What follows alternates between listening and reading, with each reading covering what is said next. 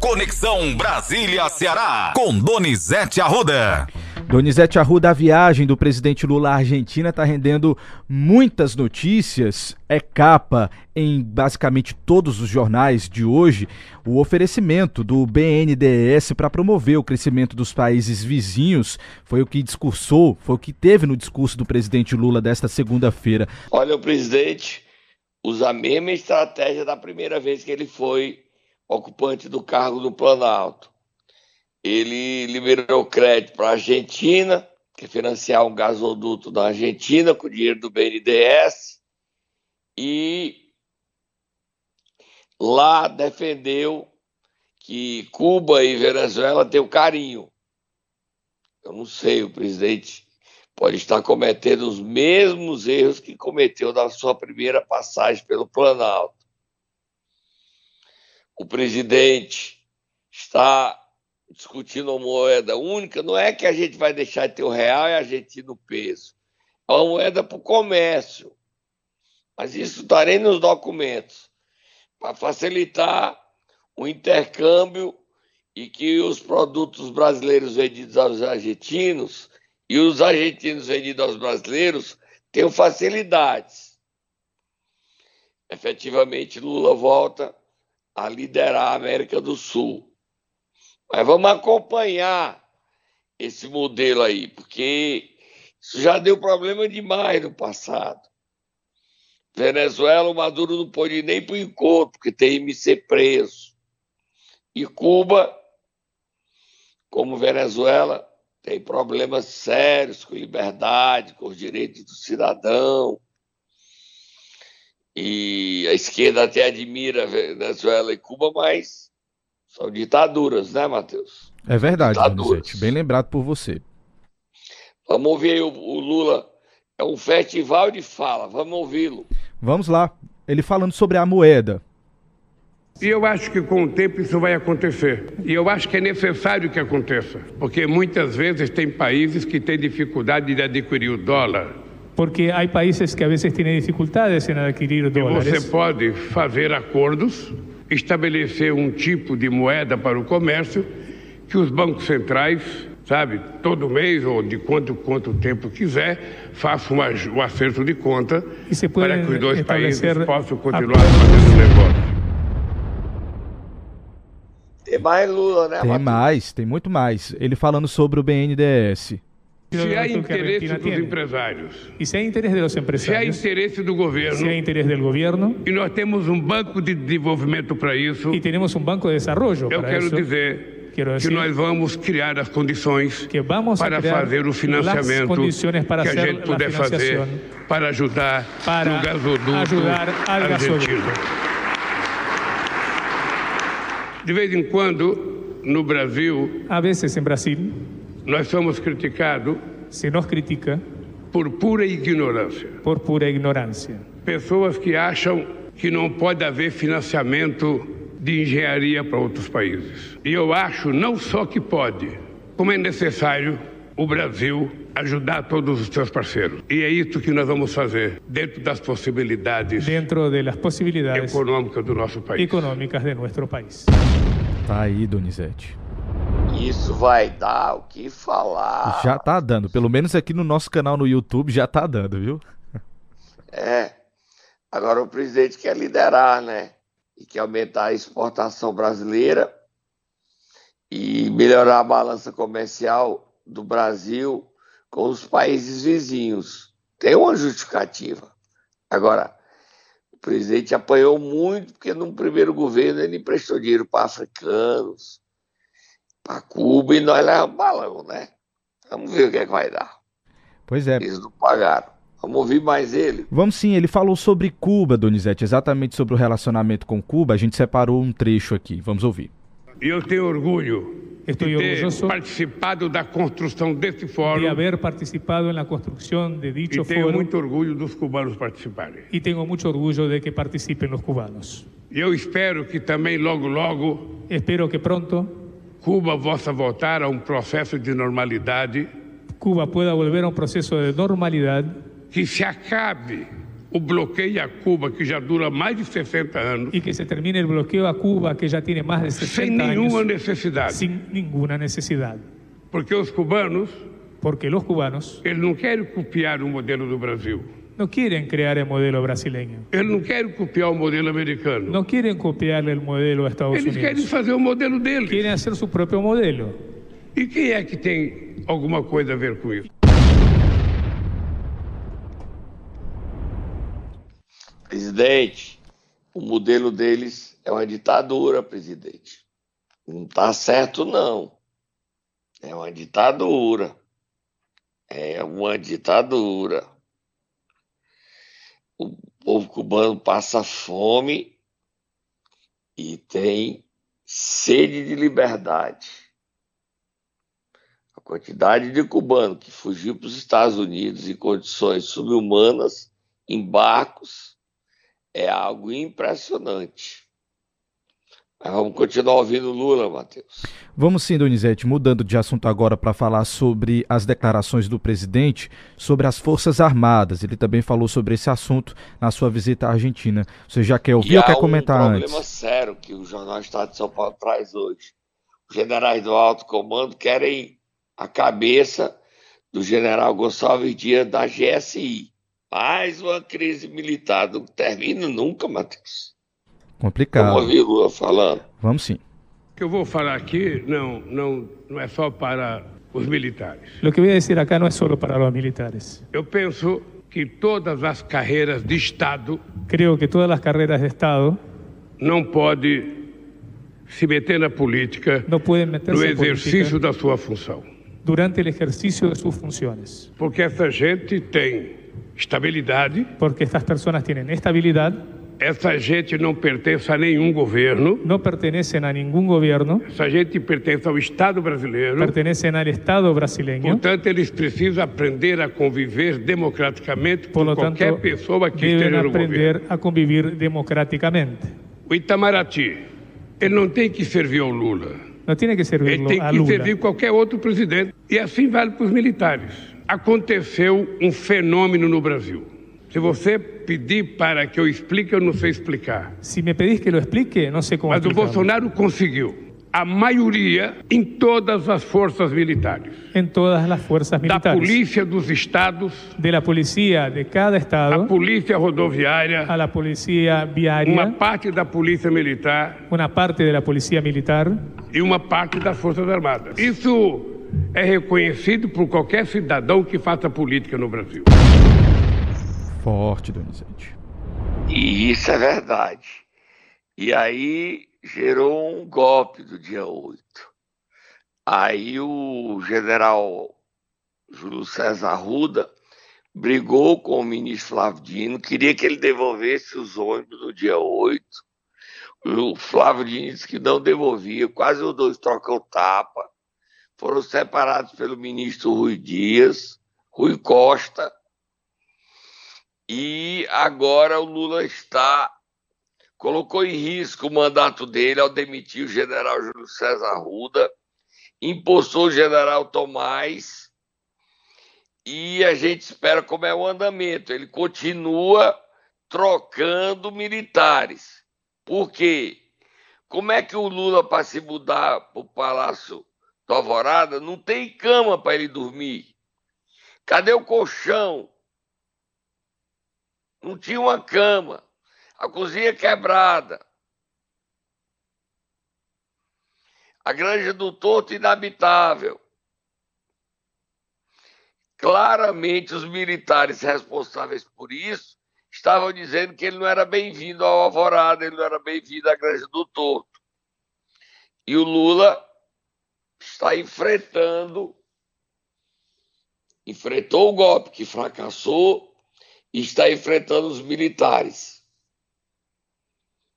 O general Júlio César Ruda não esperava ser demitido. Foi. O general Tomás é da linha dura.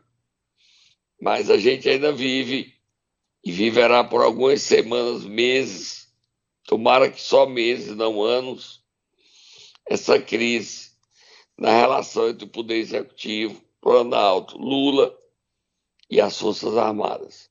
Mas Lula as desafiou e mostrou que não tem medo. O general Júlio César Ruda acabou a carreira e sai do exército com desonra, porque traiu seu superior, no caso Lula. Tem mais Lula ainda, Matheus? Donizete, o nosso tempo já estourou aqui e antes da gente ir pro próximo bloco, só comentar com você que a polícia prendeu, né, o homem suspeito de quebrar o relógio que foi trazido por Dom João VI e aí que foi alvo de vandalismo no em último Uberlândia ontem. Qual é o nome dele, hein, Matheus?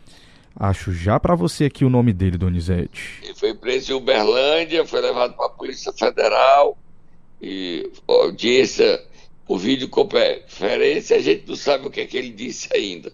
Mas acabou a vida dele, porque ele tinha. Ele que estava lá, bolsonarista, tem processo por tráfico de drogas e por receptação. Agora ele vai passar uma longa temporada na cadeia. Ant... Tá? Certo. Antônio Cláudio Alves Ferreira, de 30 anos, tá? Respondendo sua pergunta. Ah, certo. Deu um prejuízo ao país e a história dele agora será uma longa temporada de trás das grades. Vamos dar uma paradinha.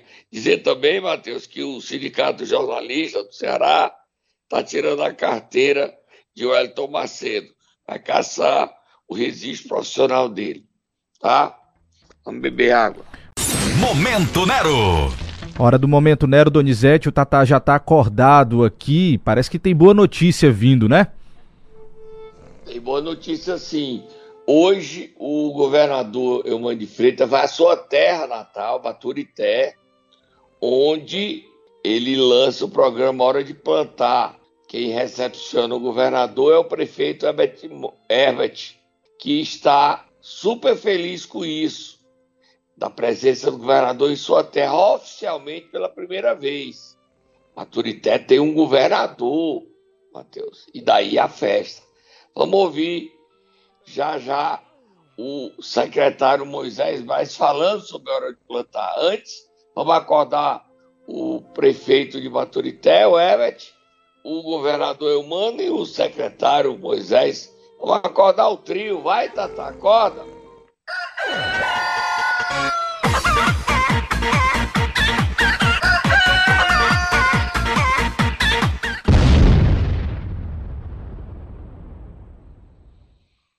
Aí, Donizete, acordado então, a gente já escuta então o futuro secretário do Desenvolvimento Agrário, Moisés Braz.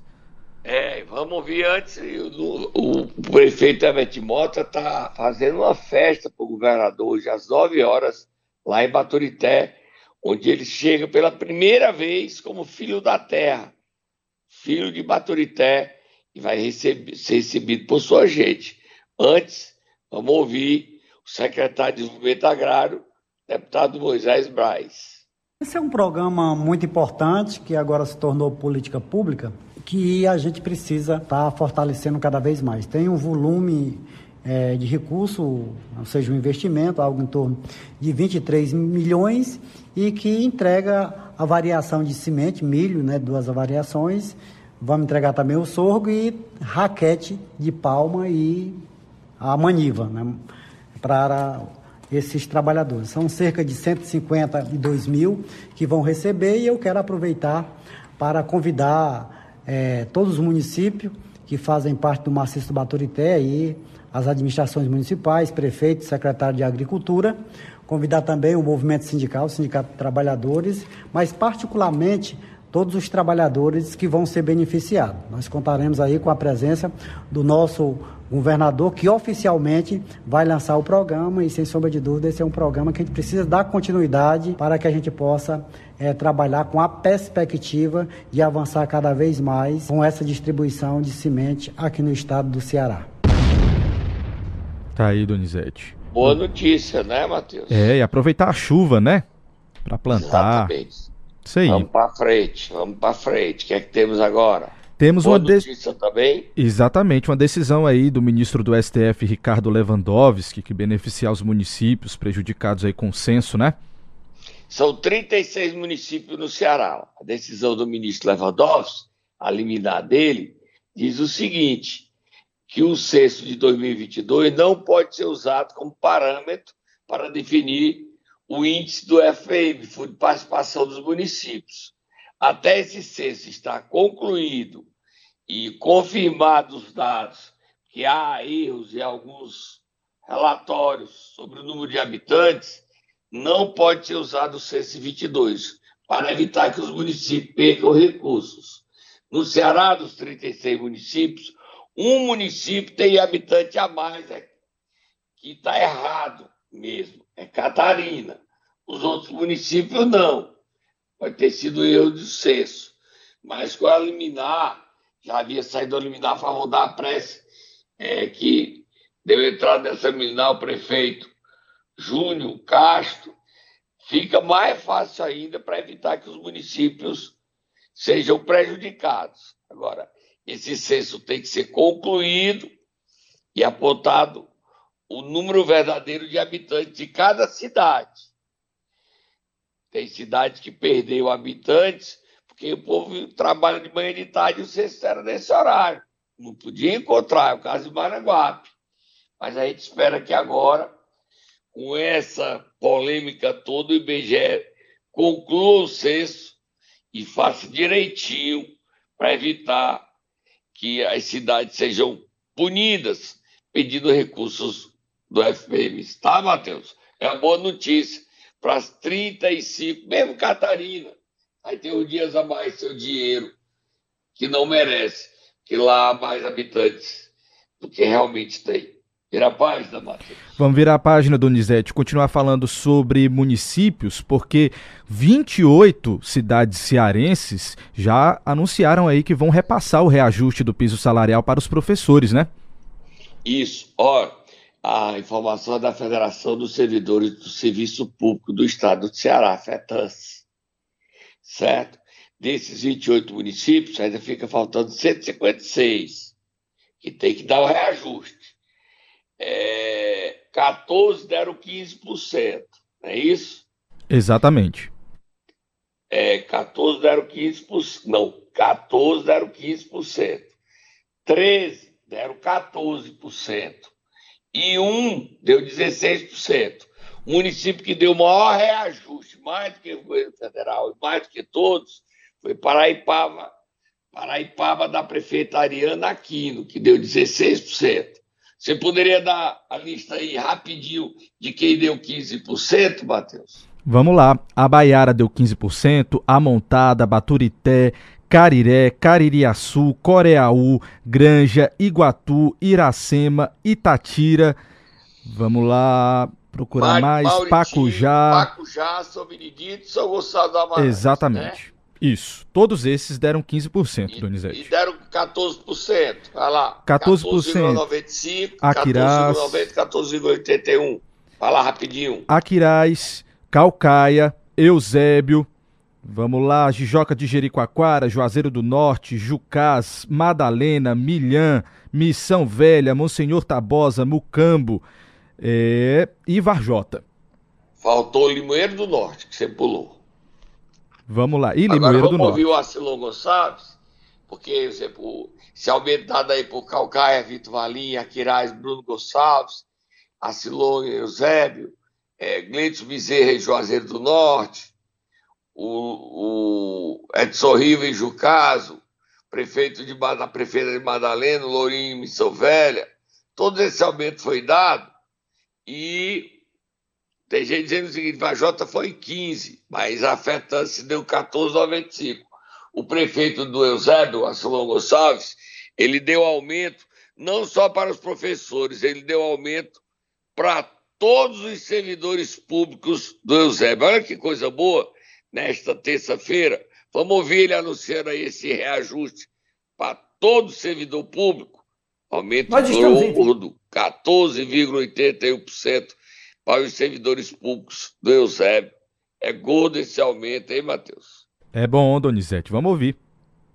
Nós estamos enviando aqui para a Câmara dos Vereadores do Eusébio para ser apreciada e votada na quinta-feira o reajuste dos servidores.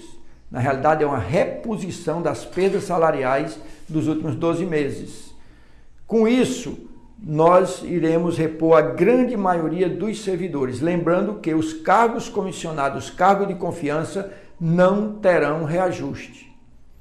Em relação aos professores, nós iremos implantar um reajuste de 14,81% sobre o valor básico que tinha na folha. Então você irá receber, no mínimo, R$ 4.420,55 centavos.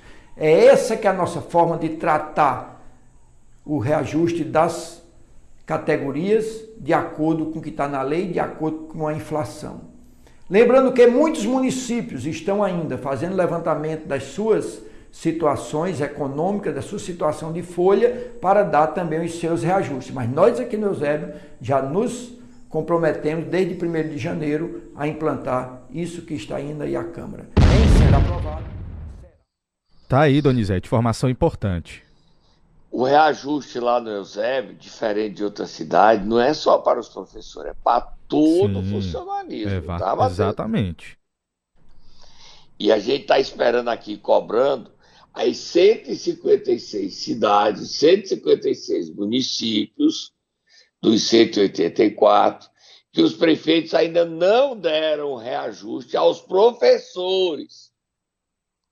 Reajuste dado pelo governo federal, de 14,95%. A gente está esperando que os outros prefeitos façam esse reajuste, concedam esse reajuste, esse aumento. É direito dos professores só que 156 estão calados. Né? E aí precisam dar esse reajuste. Sobral, eu não vi a lista de Sobral. Sobral não deu ainda o reajuste. Foi que houve, prefeito Ivo Gomes. Quer dizer, Tianguá não deu esse reajuste. Crateus ainda não deu esse reajuste. Aracati não deu esse reajuste, né? Ainda não, viu, Donizete? Vamos aguardar. Vamos aguardar e esperar que esse reajuste seja dado. E Fortaleza vai dar também, só anunciar, tá? Vira a página, Matheus. Vamos virar a página, Donizete. Ontem você prometeu que hoje voltaria a, fa a, falar sobre aquela questão dos institutos que prestam serviços a muitos municípios aqui do estado que estão ganhando muita grana, Donizete. Olha, Matheus, o Instituto Compartilha ele tem, na verdade, ele é da maternidade escola Chateaubriand. E ele é investigado porque ele faturou em dois anos 236 milhões. Só Jijoca de Jericoacoara, em 21, foi 17 milhões. Em 22, foi 16 milhões e 541 mil. Paracuru, em 22, no Jijoca, foi 4 milhões e 800 mil. Em 21, Paracuru foi 4 milhões 862 mil. Santa Quitéria, em 21, foi 6 milhões 168 mil 521 e 59 centavos. Em 22, Santa Quitéria foi 15 milhões 778 mil 674 e 8. 15 22 dá quase 23 milhões numa cidade como Santa Quitéria. É dinheiro demais para uma cidade que não tem saúde. E eu não estou acusando compartilha. A Polícia Federal investiga os institutos a partir do Pró-Saúde por fraudes. Qual era a fraude, Matheus? Um médico tem médico com jornada de 80 horas semanais. Mas ele não pode dar, lógico que não. Ele está em duas, três cidades como fantasma. E esses institutos precisam ser investigados porque são milhões. É manchete do Jornal do Cariri. Você tem na mão, na mão Matheus, a manchete? Agora, Donizete Arruda. É outro instituto. Lá no Juazeiro do Norte é o IDAB. Lê a manchete aí. Manchete do Jornal do Cariri de hoje. IDAB faturou 64 milhões em dois anos e fica até março. Ou seja, em abril de 2021, o prefeito Deito Bezerra disse que ia tirar o IDAB. abril de 22, um ano, agora em 23, dois anos.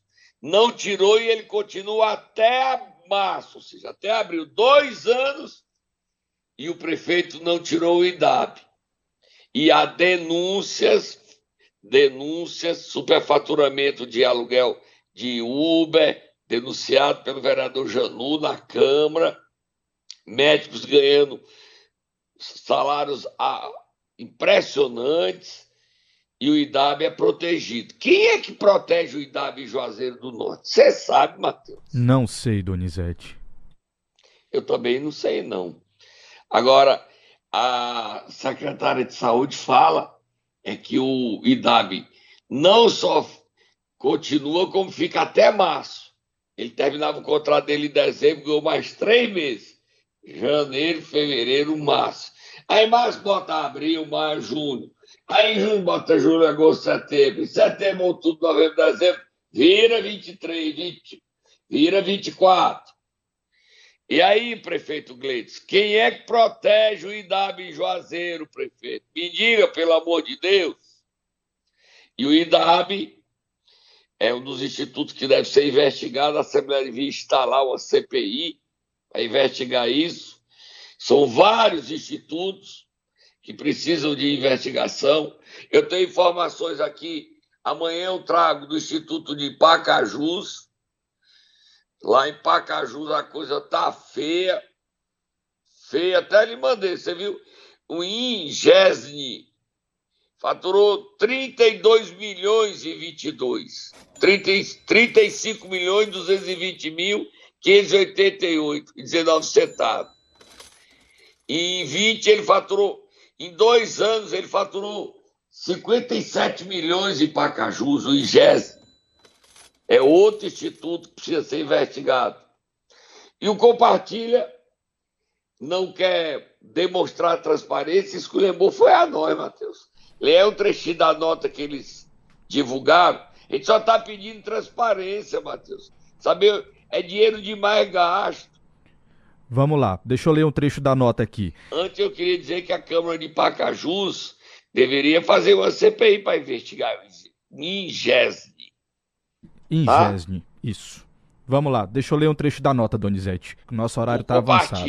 Isso. Diz assim: o Instituto Compartilha e sua comunidade de profissionais que há 65 anos contribuem com importantes serviços no campo da saúde pública manifestam profunda indignação pela forma desrespeitosa e desprovida de embasamento sobre supostas irregularidades na prestação de serviços de saúde aos municípios cearenses. As postagens, além de carecer de argumentação consistente, componente essencial para um debate democrático qualificado, trazem conteúdos publicados pelo autor que abusam de adjetivos e juízos de valor sem nenhuma sustentação na tentativa de distorcer a atuação do Instituto Compartilha. Ele encerra a nota dizendo o seguinte: por isso, o Instituto Compartilha reitera seu repúdio frente às atividades desse tipo de imprensa irresponsável que minimiza minimiza a publicação de outros pontos de vista e cria armadilhas em sua narrativa para provocar a fúria e a indignação seletiva da população.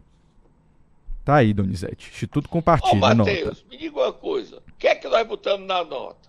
Ponto 1. Um, que o Compartilha faturou 236 milhões nos anos de 21 e 22. Eles negam esse valor? Nenhum momento da nota eles falaram sobre isso, Donizete. Ponto 2. Que ele atende 17 municípios do Ceará. Eles negam esse número? Também não falaram sobre isso. O que é que nós pedimos? Transparência e dissemos que outro instituto, no caso Pro Saúde, foi alvo de uma operação da Polícia Federal. Que diante desse problema no Pro Saúde, todos os institutos que atuam no Ceará têm um dever moral de provar que não repetem essas fraudes. Aí ele sai com a nota me ofendendo, me acusando do que eu não fiz, porque estou cobrando transparência. O compartilha, vocês estão com medo é, de mostrar os livros caixa, é?